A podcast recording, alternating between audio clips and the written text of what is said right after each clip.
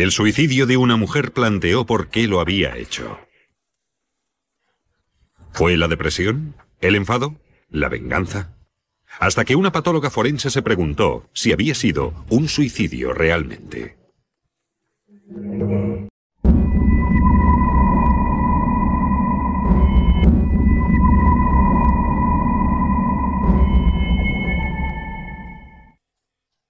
Su sueño era casarse con un hombre de éxito, tener hijos, vivir cómodamente y tener muchos amigos. A los 33 años, Jennifer Corbin obtuvo todo aquello y más al casarse con el doctor Bart Corbin.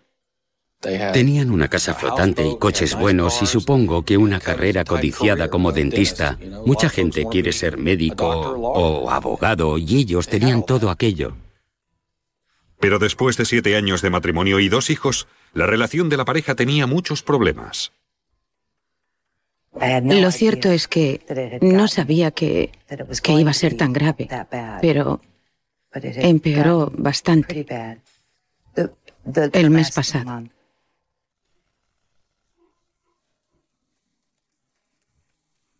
Fue un descubrimiento que Bart hizo mientras esperaba sentado en el coche de Jennifer en una gasolinera.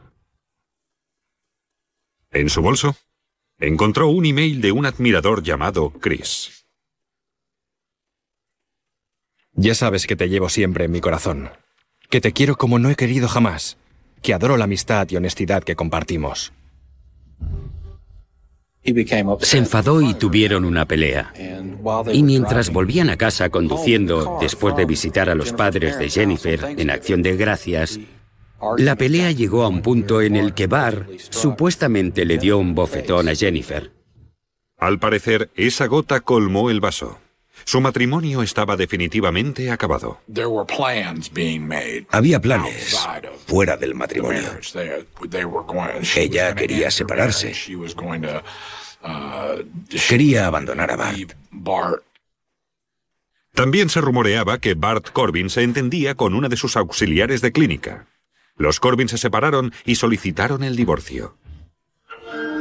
Y entonces pasó algo terrible. El 24 de diciembre de 2004, el hijo de siete años de los Corbin halló a su madre muerta de un supuesto suicidio con una pistola del calibre 38 junto al cuerpo. Al levantarme esta mañana he ido a ver a mi mamá para desayunar y he visto una pistola a su lado y tenía sangre aquí. No había notas de suicidio, pero sus papeles de divorcio estaban debajo del cuerpo. Podía ser que hubiera encontrado o descubierto los papeles del divorcio y la consternara tanto emocionalmente que terminara haciéndolo, que disparara. Había varios indicadores señalando la posibilidad de un suicidio. No era una posibilidad tan remota que una mujer encarada a la pérdida de sus hijos por haber tenido un desliz en línea pudiera tener la pérdida de la custodia de sus hijos, perder su casa, perderlo todo. Bart Corbin tenía una coartada para la noche en que murió Jennifer. Estaba con amigos en un bar a media hora de su casa. Los recibos de la tarjeta de crédito demostraban el consumo de 14 cervezas entre los tres hombres que estaban en el Wild Wings. De allí, Bart llevó a uno de sus amigos a casa. Luego pasó la noche en casa de su hermano. El hermano de Bart lo confirmó. Al recrear las actividades de Jennifer aquella noche, los investigadores averiguaron que había hablado por teléfono e internet con su amigo internauta, Chris. Y eso lo corroboran los registros telefónicos. Habló por teléfono posiblemente hasta la una y media de la noche. Luego, la policía encontró un intercambio de correos entre Jennifer y su admirador internauta Chris con similitudes inquietantes con la muerte de Jennifer. Jennifer, cogerías un revólver, cargarías una bala, me lo apuntarías a la frente y dispararías mientras practicamos sexo? ¿Tienes ese valor, Jennifer? Los investigadores empezaron a sospechar entonces que la muerte de Jennifer había sido más complicada de lo que creían. Y he visto una pistola a su lado. Y tenía sangre aquí. Pero no se despertaba. Y pensaba que estaba durmiendo. Las autopsias son un procedimiento habitual en caso de suicidio. La doctora Carol Thierry no hace supuesto sobre el caso hasta que examina todas las pruebas. Dije, todo lo que haya sobre este caso, quiero verlo antes de emitir un juicio, sabiendo que una vez que me pronunciara no habría vuelta atrás. La doctora Thierry observó que el ángulo de la herida en la cabeza de Jennifer no era la habitual de un suicidio. La entrada de la herida estaba en la parte trasera de la cabeza, detrás del oído derecho. Un recorrido atípico que iba de atrás hacia adelante. Estos rasgos no concuerdan con un suicidio. Son atípicos. Y la ubicación de la pistola no cuadraba con la posición del cuerpo. No hay forma de explicar que la pistola fuera desde aquí atrás hasta la posición junto a la cadera, hundida en el edredón. Y además, la mano de Jennifer no estaba salpicada de sangre, algo prácticamente imposible habiéndose disparado ella misma. Tampoco había residuos de pólvora. Al hacer la prueba con la pistola, se creó una cantidad significativa de residuo. Si se hubiera suicidado, lo normal habría sido encontrar restos en la mano.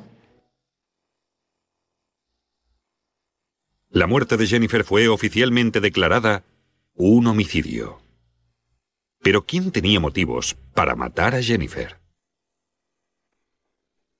Un año antes de su muerte, mientras su matrimonio se tambaleaba, Jennifer Corbin pasaba mucho tiempo navegando por Internet. Y así fue como conoció a Chris, que vivía en St. Joseph, Missouri, a casi 1.300 kilómetros. Al principio chateaban en salas, pero luego intercambiaron correos electrónicos regularmente e iniciaron una relación virtual o establecieron una relación en línea. Pronto, su amistad se convirtió en algo más formal. Te quiero. Adoro la amistad y honestidad que compartimos. Está claro que es algo que alguien hace para huir de la realidad. No soy especialista en psicología, pero es evidente que lo usaba para distraerse de su vida real.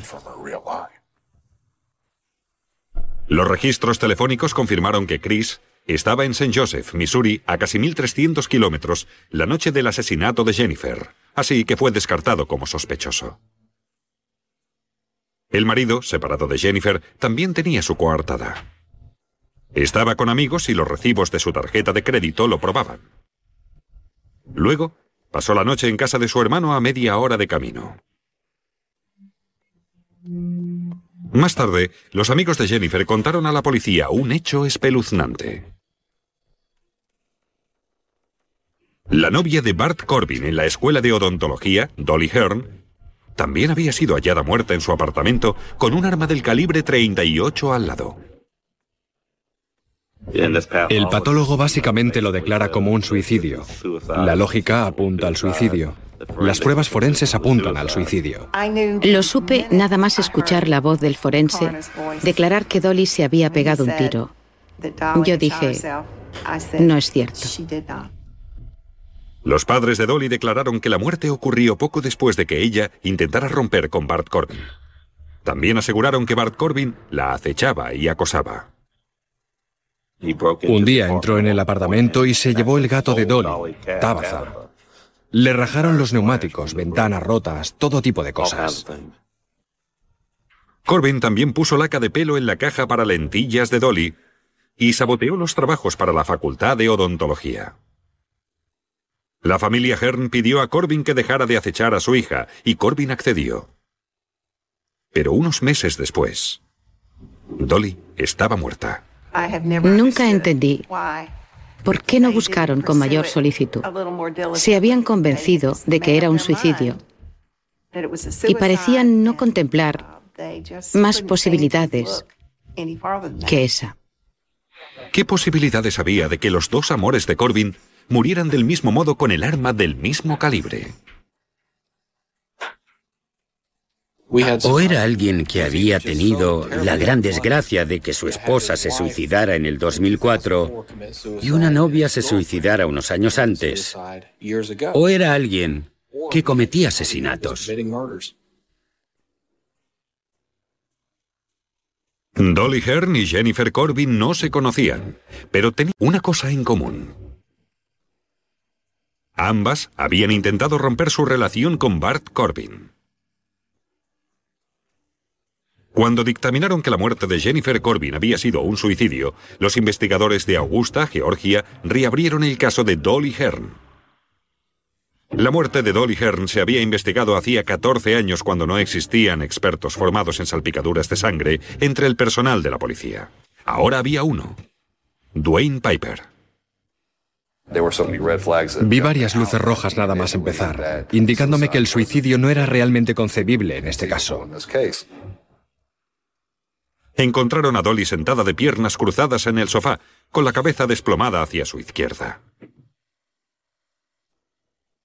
La pistola estaba en la mano derecha. Aunque cuando tomaron esta foto, los paramédicos ya se la habían quitado. La entrada de la herida estaba en el lado derecho de la cabeza. Pero extrañamente, no había sangre en la mano derecha. Es imposible que sujetara la pistola. No había signos del disparo en las partes al descubierto de la mano, que habría tenido manchada de sangre por el disparo. Eso probaba que Dolly tenía el brazo a un lado cuando le dispararon. Y Piper advirtió que la sangre en el muslo izquierdo no era sangre salpicada procedente de un disparo. Eran manchas transferidas que fueron hechas inmediatamente con sangre fresca. La mancha de sangre la hizo alguien con una mano ensangrentada, un brazo ensangrentado o un objeto lleno de sangre que transfirió la mancha a la pierna. Dolly Hearn fue asesinada con su pistola del calibre 38 que guardaba en su apartamento como protección. Fue un homicidio. No se mató, por mucho que digan que estaba allí sola. Es imposible. Ahora el doctor Bart Corbin se enfrentaba no a uno, sino a dos cargos por asesinato en primer grado. Pero los investigadores aún tenían que refutar la coartada de Corbin la noche del asesinato de su esposa Jennifer. Declaraba haberse ido del bar poco después de la una de la madrugada, y que luego había dormido en casa de su hermano Bobby. Pero el registro de llamadas telefónicas de Bart delataba que había hecho una llamada a la 1 y 58 desde otro lugar. Descubrimos que la torre de repetición estaba muy próxima a su casa, lo que contradecía su declaración donde afirmaba estar con unos amigos y en casa de su hermano. ¿Y a quién llamó Corbin? El registro de llamadas indica que llamó al servicio de contestador automático de su asesor matrimonial para cancelar una cita que él y Jennifer tenían al día siguiente. Le imagino sentado en el camino de entrada, considerando matar a su mujer y llamando al asesor matrimonial para cancelar la cita, sabiendo que no la necesitaría porque estaba a punto de entrar y matar a su mujer. Es el escenario que, en mi opinión, mejor encaja. La coartada de Bart se hundió por completo cuando un vecino escuchó a Bart estacionar en el camino de entrada hacia las dos menos cuarto de la madrugada. Antes de cerrar la puerta del garaje, oí el ruido de una furgoneta detenerse. Y era Bart aparcando en la entrada. Sé que era él, porque he oído esa camioneta muchas veces. Pero la policía quería saber de dónde había sacado Corbin la pistola de calibre 38 que usó para matar a su esposa. Averiguaron que la había comprado un hombre en Birmingham, Alabama, llamado Richard Wilson. Fue interesante que Richard Wilson y Bart Corbin se conocían. Richard Wilson era un trabajador del padre de Barton Corbin. El padre lo había contratado nada más salir de la universidad y era vendedor en su empresa. Cuando le interrogaron, Wilson negó poseer una pistola del calibre 38 y haberse visto recientemente con Corbin. Pero la policía encontró pruebas de una llamada de Corbin al móvil de Wilson poco antes del asesinato de Jennifer. Enfrentado a una acusación por cómplice de asesinato, Wilson decidió cooperar a cambio de inmunidad. Me contó que creía que su mujer le engañaba. Creía que necesitaba una pistola para protegerse Y como sabía que yo tenía armas, yo sí tenía una. Había comprado una tiempo atrás, intercambiándola por un cortacésped de segunda mano. Así que se la ofrecí y vino a recogerla. Localizando la pistola y su origen teníamos las pruebas. Eso obligó a Bar Corbin a confesar. Y entonces, Corbin se enteró de la terrible verdad sobre el amigo internauta de Jennifer, Chris. Es lo último que habría sospechado. Los fiscales opinan que Bart Corbin era incapaz de asumir el rechazo de las mujeres. Tuvo muchas mujeres con las que él cortó la relación. Eso no le molestaba. Pero no podía soportar que fuera la mujer quien rompiera la relación. Y creo que esa fue la motivación para todo esto. Cuando Corbin estudiaba en la Facultad de Odontología, conoció a Dolly Hearn, una alegre compañera de clase de 27 años. Salieron durante casi un año, hasta que Dolly decidió terminar con la relación, algo que Corbin no pudo aceptar. Hay pruebas que demuestran el acecho, la intimidación e incluso el sabotaje de algunos de sus trabajos de carrera que necesitaba para licenciarse. Como eso no funcionó, los fiscales opinan que Corbin fue a visitar a Dolly a su apartamento. Quizá le pidiera ir al baño, lo que dio la oportunidad de coger la pistola que la chica guardaba debajo de la cama para protegerse. Luego, le disparó. La sangre muestra que movió el cuerpo para que pareciera un suicidio.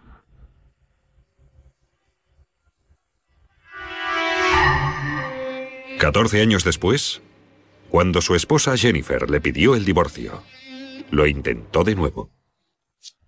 La noche del homicidio, Bart se buscó una coartada quedando con amigos para tomar unas copas.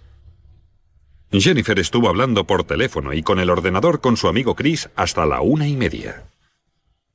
Bart llegó poco antes de las dos y llamó al servicio de contestador de su asesor matrimonial para cancelar la cita del día siguiente.